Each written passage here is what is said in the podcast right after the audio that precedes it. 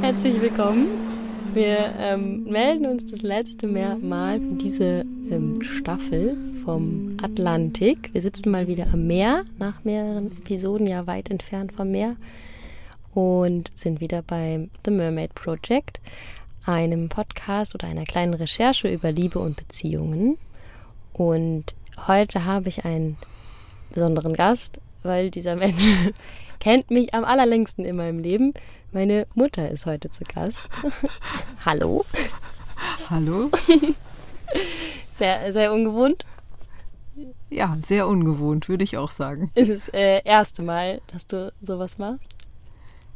Ja, es ist auch das erste Mal, merke ich, dass ich in ein Mikrofon spreche. Also ich habe schon mal im Orchester Mikrofone irgendwo über mir hängen gehabt, aber dass ich als Einzelperson in ein Mikrofon spreche, ich glaube, das war außer bei irgendwelchen Diskussionen, Fragen zu stellen, noch nie der Fall. Hm.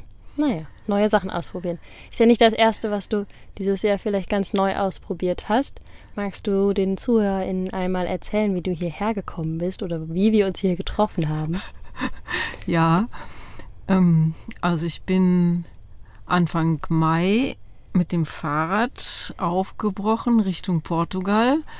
Bin erstmal so ein bisschen in Deutschland hin und her gefahren zu ein paar Freunden innen und habe die besucht und dann bin ich ähm, Mitte Mai im Südschwarzwald losgefahren und bin mit sehr wenig Pausen, weil irgendwann hatte ich immer das Gefühl, vielleicht komme ich nicht rechtzeitig an, was natürlich überhaupt nicht stimmte, aber ähm, bin ich einfach dann mehr oder weniger durchgefahren und es war sehr schön. Es war manchmal auch anstrengend und so die, es war immer ein bisschen überlagert von der Furcht, ob ich es schaffe, über die Pyrenäen zu kommen. Aber ich habe es geschafft. Es okay. war auch gar nicht so schlimm. Es war witzig, sich hier dann wieder zu treffen und mit zwei verschiedenen Fahrzeugen. Ich finde es ja mit dem Auto schon sehr weit, aber mit dem Fahrrad ist natürlich einfach nochmal eine ganz andere Nummer. Würde ich mir auf jeden Fall nicht zutrauen.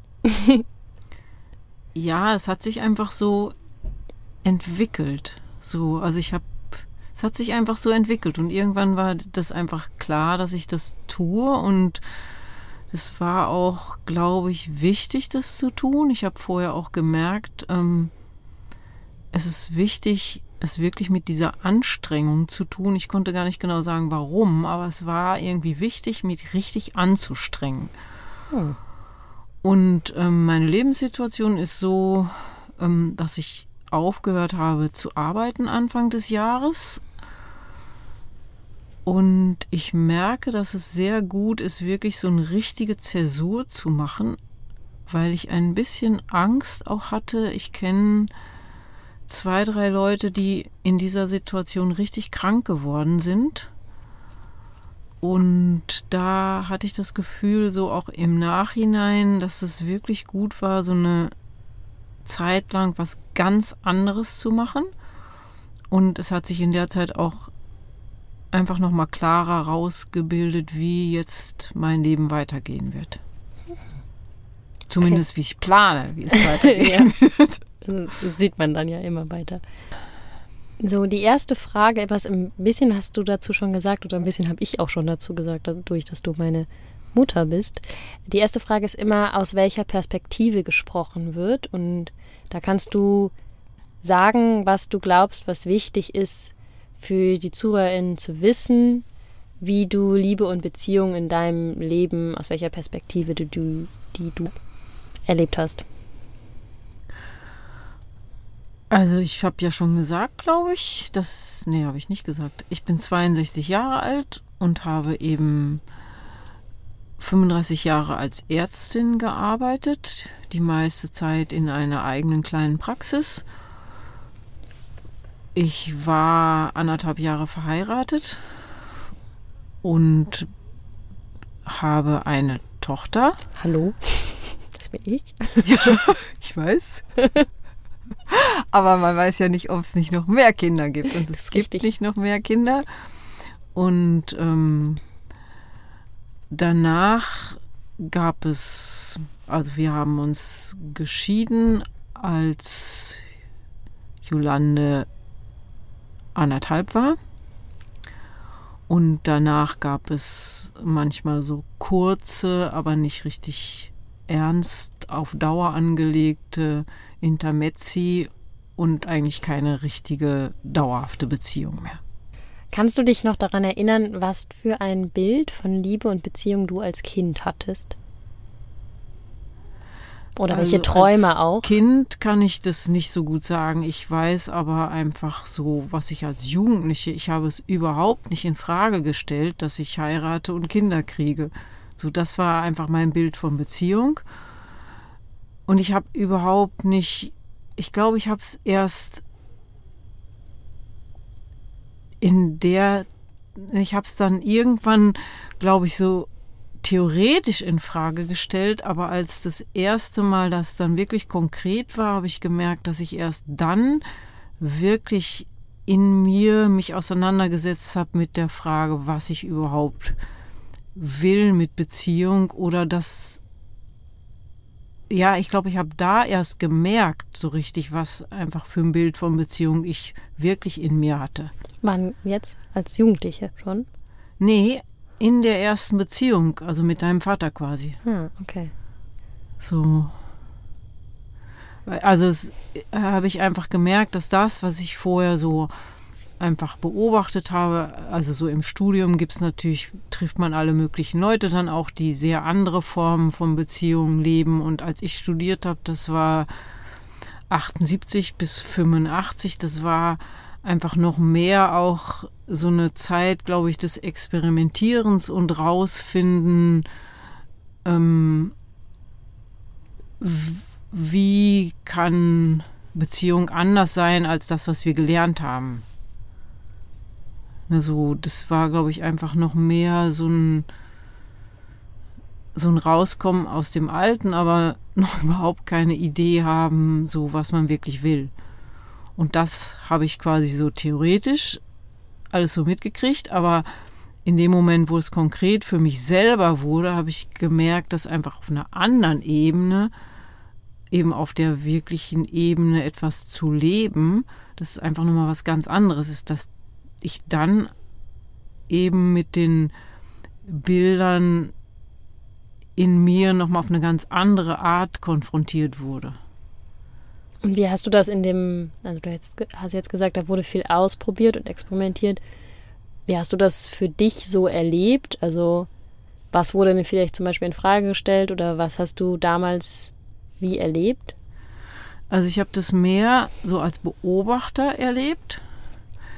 Ähm, ich habe relativ jung angefangen zu studieren und war in den meisten Zusammenhängen eher so die Jüngste. Ich glaube, das hat ein bisschen dazu beigetragen, dass ich das meiste eher so als aus dieser bisschen Beobachterposition erlebt habe. Und ich glaube, dadurch, dass ich eine Klasse übersprungen habe, war ich halt auch schon in der Klasse immer die Jüngste und da war das auch, glaube ich, schon so ein bisschen so, dass ich immer das Gefühl hatte, ja, so richtig gehöre ich da eigentlich noch nicht dazu. Und da ja alle gleichmäßig älter werden, hat sich das einfach auch nicht so wahnsinnig viel geändert in der Schulzeit. Und also das, was experimentieren war, also letzten Endes sind wir, glaube ich, meine Generation noch groß geworden, ganz klar mit solchen Ansagen von unseren Eltern, ähm, man wartet mit Sexualität, bis man verheiratet ist und solche Sachen. Ne? Mhm. Also das war, war letzten Endes so, ähm, ja, auch so Themen zum Beispiel in, also ich war damals viel in der katholischen Hochschulgemeinde und das waren zum Beispiel so Themen, über die dann einfach ähm, wir mehr oder weniger diskutiert haben, aber was, glaube ich, einfach auch bei den Menschen, die es anders gelebt haben, man schon merkte, das ist einfach ein Thema. Und das ist ja zum Beispiel, was ich so mitkriege heute, einfach eher nicht so ein Thema mehr. Ne? So, da bewegt sich einfach das, worüber man redet, eben woanders. Und es war gleichzeitig, glaube würde ich sagen, auch die Zeit, als es einfach anfing, überhaupt so über therapeutisches Vorgehen und so Sachen mehr nachzudenken. Ne? So, also es hat alles so ineinander gewirkt auch. Meine Therapeutin hat letztens irgendwann mal gesagt, als wir, als ich mit ihr auch über offene Beziehungen oder Polyamorie gesprochen habe, dann hat sie so einen Kommentar gemacht, ähm, ja, das hat man ja in den 70er, 80ern ganz viel ausprobiert und da weiß man ja jetzt auch, dass das alles gar nicht gut war für die Menschen und für die Kinder. Was würdest du da so zu sagen? Ich würde dazu sagen, dass in der Zeit die Menschen zu wenig darauf geachtet haben, wo jemand verletzt wird. Weil ich auch heute denke, das Wesentliche an, ähm, also wenn ich egal welche Form von Beziehung ich lebe, also ob ich mit ähm, Polyamoros oder wie das heißt lebe oder ähm, in Dreiecksbeziehungen oder so, finde ich, das Entscheidende ist, darauf zu achten, dass möglichst wenig Verletzung passiert. Und das ist nicht geschehen in der Zeit, so aus dem, was ich so mitbekommen habe. Und auch die Menschen selbst haben ähm, wenig gelernt, so da zu achten, dass sie sich nicht selbst verletzen in der Zeit.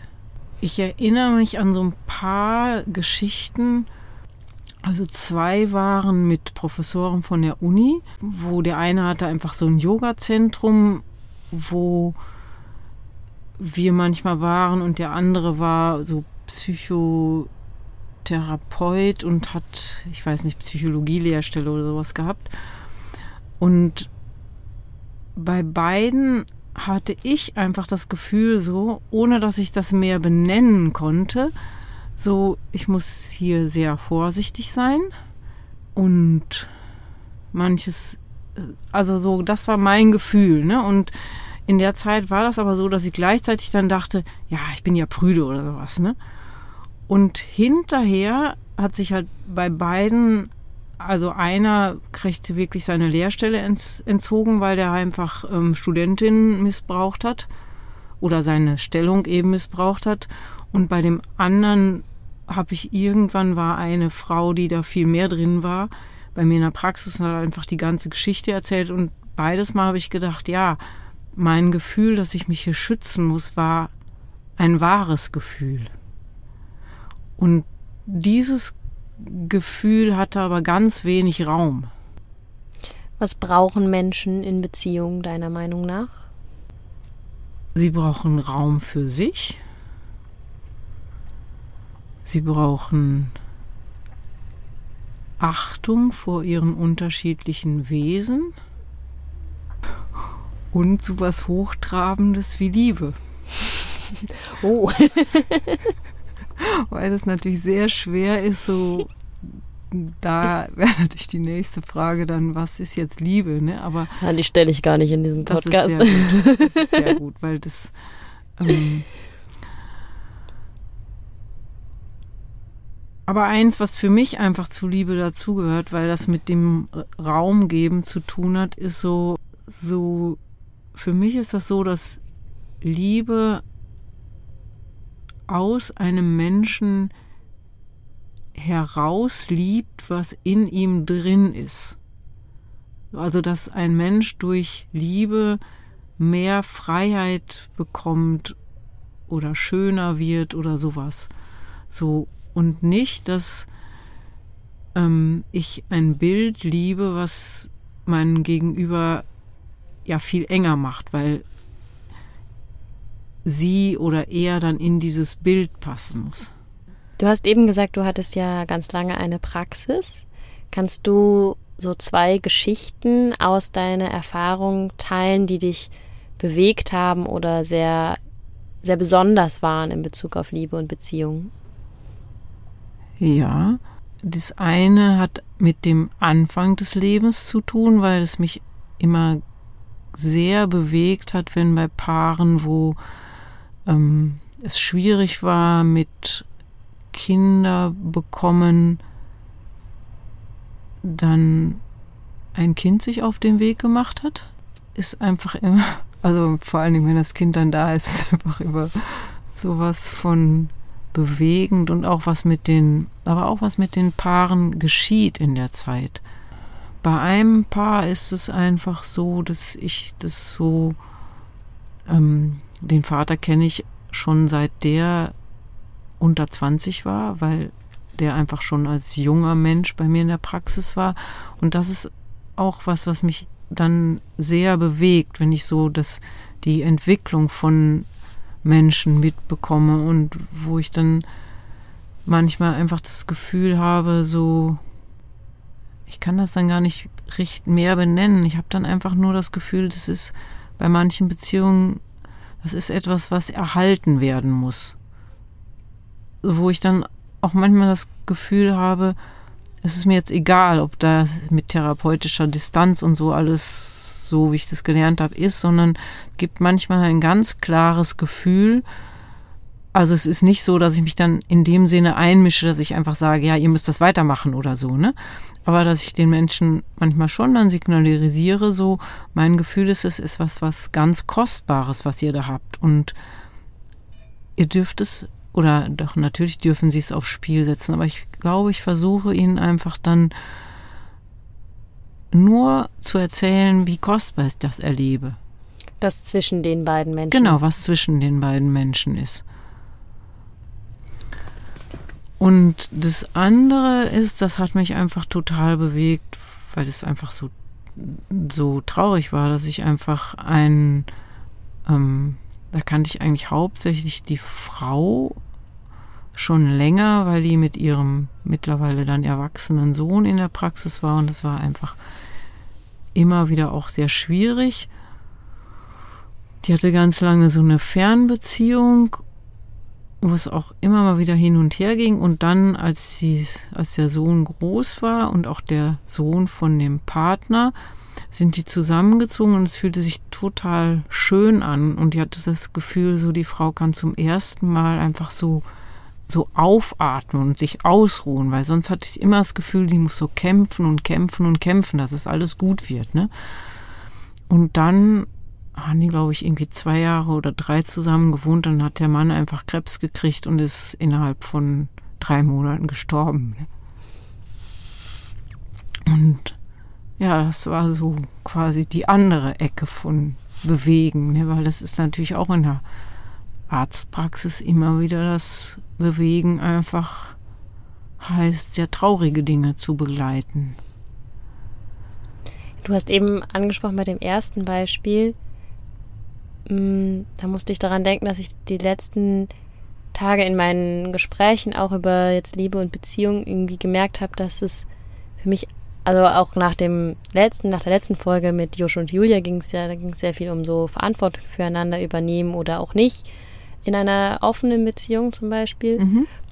Und ich habe danach in den Gesprächen, die ich danach mit Freundinnen geführt, ha geführt habe, gemerkt, dass ich das gerade so erlebe, dass ich Verantwortung für mich habe, Verantwortung auch für den anderen oder die andere, wenn ich mich dazu entschließe und auch Verantwortung für das, was eben zwischen dieses die Summe ist mehr, das Ganze ist mehr als die Summe dieser Teile oder ich weiß gerade nicht, wie der Spruch ist, aber dass mhm. ja, wenn ich jemanden treffe, diese Begegnung immer etwas sehr Besonderes ist und ich manchmal wie eine Verantwortung für dieses Dazwischen irgendwie habe. Mhm.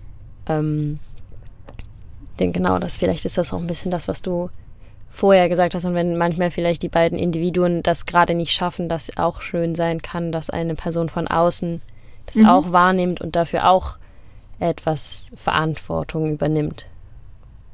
Quasi, ja. Oder das, das versucht zu schützen. Ja.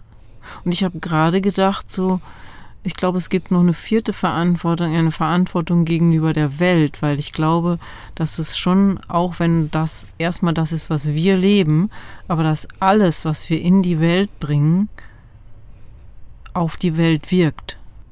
Kannst du in Worte fassen, was du durch die 30 Jahre Patientin-Begleitung über Liebe und Beziehungen gelernt hast?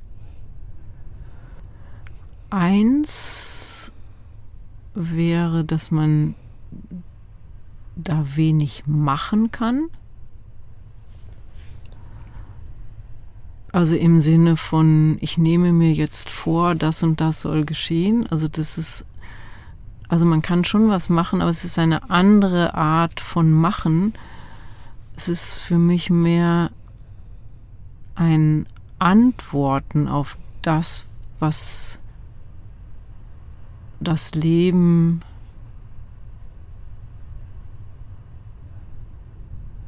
anbietet vielleicht. Also ich kann das nicht trennen, was ich aus der Praxis und so aus dem Leben weiß. Aber das, was ich auch glaube, ist so, dass man nicht immer unendlich viel Zeit hat und dass man die Dinge manchmal jetzt tun muss und nicht überlegen kann, mache ich das oder mache ich das nicht. Was glaubst du, hält die Menschen davon ab, manchmal die Dinge jetzt zu tun? Ich glaube Angst, weil alles Ungewohnte macht uns, glaube ich, Angst. Und letzten Endes, natürlich quatschen sich alle Menschen immer miteinander, aber den Schritt auf jemand anderen zu, den entscheidenden Schritt muss ich alleine tun. Du meinst jetzt, wenn ich jemanden kennenlerne? Wenn ich jemanden kennenlerne, wenn ich mich entscheide, jetzt will ich etwas mit dir tun. Also ich glaube, letzten Endes gilt das für alle wesentlichen Schritte in meinem Leben. Ich kann mit allen darüber quatschen, aber ich muss diesen Schritt alleine tun. Und ich muss quasi, das, das entsteht jetzt in mir, also ich habe da noch nie drüber nachgedacht, aber um zu einem anderen hinzugehen, muss ich den Moment der Einsamkeit ertragen, dass ich jemand anderen verlasse. Oder dass ich meine Freundesgruppe verlasse oder wen auch immer. Aber ich also jedenfalls, wenn es um diese partnerschaftliche Beziehung geht. Ne? Es gibt natürlich auch noch andere Beziehungen unter Freunden und so, aber letzten Endes muss ich immer aus etwas Vertrautem hinausgehen und einen, diesen Schritt muss ich allein tun. Oder mit der anderen Person zusammen, wenn man. Mit der Be Person, wo ich eine Beziehung mit ja. eingehe. Ja, ja klar, aber es muss trotzdem eine aufeinander Zubewegung, weil sonst ist es ja eine Beziehung, wie wir sitzen nebeneinander im Auto. Mhm. Und das ist auch eine Beziehung, kann man sich sehr gut unterhalten und alles, aber. Ähm, aber wenn man mit dem Auto zusammen irgendwo hinfährt, ist es ja auch was. Ja, aber das ist schon ein Schritt weiter. Ha, du meinst, man muss erstmal zusammenkommen, um gemeinsam ins Auto einzusteigen. Ja, du hast mich gefragt, genau, du hast mich gefragt, was es sein könnte, was die Menschen davon abhalt hält. Mhm. Und das ist mir so als G Gedanke gekommen, dass ich letzten Endes ist es ja der allererste Schritt, ne? um ich werden zu können, muss ich die Nabelschnur durchschneiden. Und mhm. diesen Akt muss ich ja in meinem Leben immer, immer, immer wiederholen. Mhm. Und das muss ich als Mutter umgekehrt genauso. Aber hier geht es ja um, um quasi, ähm, also ich muss bei jedem Schritt ein Stück sowas wie Abnabelung machen, also aus, und das heißt einfach für mich heißt es ein Stück ähm, allein sein.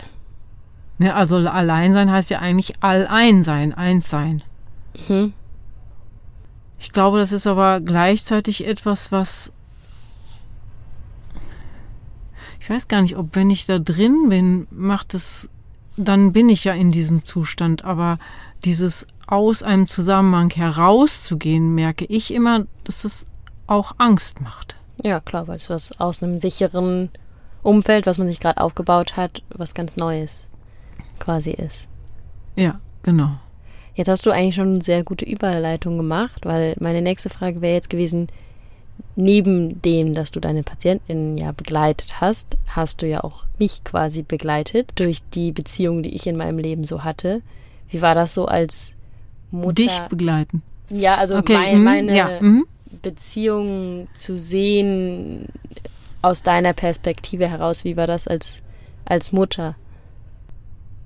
Also das eine, was ich immer das Gefühl hatte, so ist, ähm, ich weiß nicht, ob das für alle Menschen gleich ist, aber bei dir hatte ich sehr klar das Gefühl, so, ähm, ich kann vielleicht manchmal mein Gefühl dazu sagen, aber ansonsten muss, glaube ich, ein Mensch seine Erfahrungen machen. Wenn mein Gefühl mir sagte, da ist etwas, das tut meinem Kind nicht wirklich gut, habe ich manchmal versucht, das vorsichtig zu signalisieren. Darüber hinaus hatte ich aber das Gefühl, so mehr ist nicht meine Aufgabe oder steht mir nicht zu oder ähm, ich weiß ja auch nicht, ob mein Gefühl stimmt. Ne, so, und ich finde es auch nicht in Ordnung, sich als Eltern in die Beziehung von den Kindern einzumischen. Es sei denn, also ich würde jetzt mitkriegen, da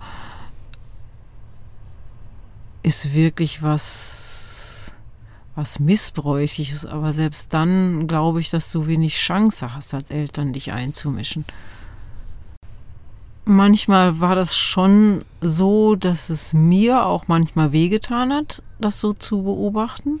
Ja, ich musste nämlich immer, mir fällt immer zum Beispiel ein, dass du immer erzählt hast, als wir auf Menorca waren Ja, und ich ganz verliebt in einen, einen Freund von mir war und den ganzen Urlaub gestrickt habe ja. und die ganze Zeit einen Schal für diesen Menschen gestrickt habe und du die ganze Zeit, äh, hast du mir irgendwann später erzählt, dass es dir ganz weh tat, weil du dachtest, das, das ist vergebene Liebensmühe und es wird auf jeden Fall nicht so gewertschätzt werden, wie ich äh, mir das erhofft habe.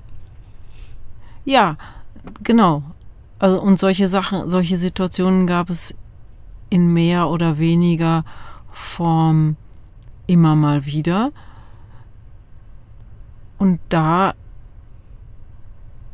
ist es aber, glaube ich, trotzdem so, ich kann das ganz schwer sagen, aber ich glaube, Menschen müssen ihre Erfahrungen selber machen. Ja, du hast ja auch mal einmal diesen krassen Satz gesagt, wenn ich meinem Kind erlauben will zu leben, muss ich ihm auch erlauben zu sterben. Das ist ja eigentlich ein bisschen die Richtung, oder? Ja, ein bisschen ist es diese Richtung. Also dieser Satz ist mir einfach in der Schwangerschaft gekommen, als ich so Vorwehen hatte. Und Vorwehen heißt ja einfach, die Schwangerschaft ist ein bisschen bedroht. Und da ist mir wieder eingefallen oder da ist mir zum ersten Mal klar geworden, ich hatte halt eine Schwester, die gestorben ist, bevor ich geboren wurde. Und ich glaube, es gab an uns Kinder einfach die Botschaft, ihr dürft alles machen, nur nicht sterben. Und das heißt aber auch, dass du nicht wirklich frei leben darfst. Und das ist mir in der Schwangerschaft, in dieser Situation ist es einfach mir so klar geworden. Und das andere ist, ähm, dass ich für mich selber sagen würde, wirklich brauchbar für meinen Weg zu finden, ist meistens das, was ich selber erfahren habe. Also das heißt nicht, dass ich alle Verletzungen dadurch selber erfahren muss. Aber um zu verstehen, zum Beispiel, was heißt, ich tue mir weh, muss ich mich ja irgendwann mal wehgetan haben. Und dann kann, dann kann ich darauf Bezug nehmen und einem Kind zum Beispiel sagen, so, du erinnerst dich doch noch da, wie weh das getan hat, als du den Berg runtergefallen bist und das könnte jetzt wieder passieren. Mhm. Aber wenn das Kind noch nie den Berg runtergefallen ist, dann hat es überhaupt keine Erfahrung, worauf zurückgreifen kann. Und dann ist es, glaube ich, einfach, du darfst irgendetwas nicht. Und ich glaube, das habe ich letzten Endes, ja, ist das, glaube ich, bei, bei Kinder groß werden lassen, immer so ein, ähm, so ein Abchecken. Ne, wie sehr schütze ich sie vor Lebenserfahrung und wie sehr lasse ich sie machen. Und manche Sachen, die auf den ersten Blick schmerzhaft sind und man sagt, ja, aber besser macht man das doch einfach gar nicht. Das ist für mich so wie Geburt mit Kaiserschnitt. Ne, das haben einfach die Menschen auch irgendwann sich ausgedacht mit der Idee, ja, da muss das Kind nicht durch diesen Geburtskanal gequetscht werden und das ist auch alles viel besser. Und irgendwann hat man aber herausgefunden, dass dieses durch den Geburtskanal quetschen eine wesentliche Erfahrung für das Menschwerden ist. Mhm. Und so glaube ich ähm, ein bisschen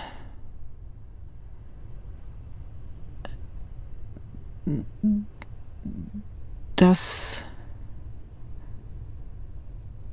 ich mich nur bis zu einem gewissen Grad in das Leben von anderen Menschen einmischen kann oder wenn er eben, indem ich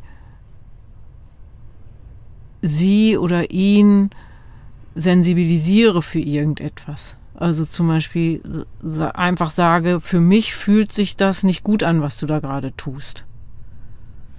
Oder ähm, in dem Sinne, dass ich einfach nochmal sage, guck, guck da mal genau hin.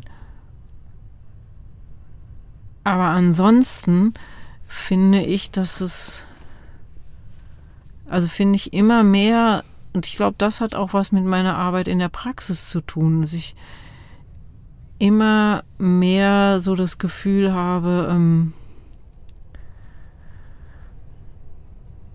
Aufgabe von Eltern, Therapeuten, Ärztinnen, Therapeutinnen ähm, ist wie so, wenn du, es gibt doch manchmal so, macht man dieses Spiel, dass jemand mit geschlossenen Augen geht und jemand dahinter mhm. führt den so ein bisschen. Aber eigentlich führt er den ja nicht, sondern er hält nur seine Hände so über den, dass der sich nicht wehtut. Mhm. Und so ein bisschen so ähnlich, finde ich, ist das deine Aufgabe als Mutter oder Eltern, dass du das begleitest.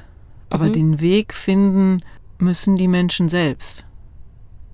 Und auch in so Fragen wie Liebe. Weil ich glaube, das, was für den einzelnen Menschen Liebe ist, wie Beziehung gut ist für den einzelnen Menschen, ist sehr verschieden von Mensch zu Mensch.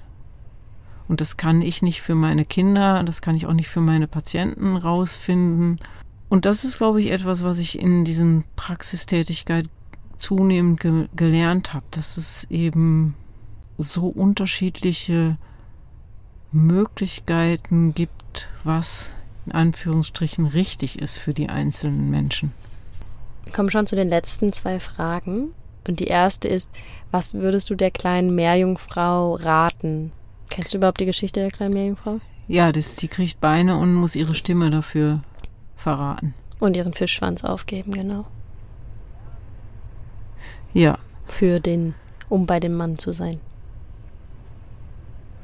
Ja, für mich war immer das Entscheidendere, dass sie ihre Stimme verliert, weil sie ja dadurch zum einen das verliert, worin sich, worin sich der Prinz verliebt hat und das, womit sie sich ausdrücken kann. Und ich glaube, das also mich hat das immer einfach super traurig und wütend gemacht, diese Geschichte. Und was ich dir raten würde, also ich würde dir raten, das nicht zu tun. Weil das kann nicht das Richtige sein, zwei wesentliche Dinge von sich aufzugeben, um zu lieben. Also das für mich ist das keine Liebe. Mhm. Und gab es eine Frage im Laufe deines Lebens, die für dich ein wie so ein Knackpunkt war, die zu beantworten in Bezug auf Liebe und Beziehungen? Also ich weiß nicht, es gab vielleicht mehr eine entscheidende Antwort. Okay, auch gut. ähm, ich habe mal ein, ein so ein Seminar gemacht. Das, warum es ging, ist nicht so wichtig, aber jedenfalls da mussten wir unseren inneren Heiler um ein Geschenk bitten. Und ich kriegte, es hört sich jetzt ein bisschen hochtrabend an, aber es fühlte sich dann irgendwann ganz stimmig an, ich kriegte einfach die universelle Liebe geschenkt. Und für mich ist es einfach eine andere Form von Liebe, die nicht so in eine eins zu eins Liebe, sondern das ist, glaube ich, das, was einfach bei mir in der Praxis passiert ist. So, weil irgendwann habe ich einfach gemerkt, bis auf ganz wenige Menschen in meiner Praxis liebe ich einfach meine Patienten und nicht in einer Form, die dann dazu führt, dass ich irgendwie finde, ich muss jetzt alles für die Regeln oder keine Distanz mehr habe oder so. Darum geht es überhaupt nicht. Und das ist eine Form von, von Beziehung, hm. die auch was mit Liebe zu tun hat. Das ist eine andere Form von Liebe. Und ich fände es trotzdem ganz gut, wenn jetzt, wenn ich nicht mehr so viele Patienten habe, irgendwie noch mal Raum wäre für die andere Form von Liebe. okay. Gut. Vielen Dank. Ich bin mal gespannt, ob man jetzt äh, das Meer ein bisschen rauschen hören wird. Ich höre das auf jeden Fall die ganze Zeit. Wir werden das jetzt noch unseren letzten Abend hier genießen. Morgen geht es wieder Richtung Norden, nach entweder vier Monaten für meine Mutter und zwei Monaten für mich wird es spannend, wieder nach Deutschland zurückzukehren. Und wünschen euch wie immer einen schönen Tag oder Abend oder eine gute Nacht. Tschüss. Tschüss sagen. Tschüss.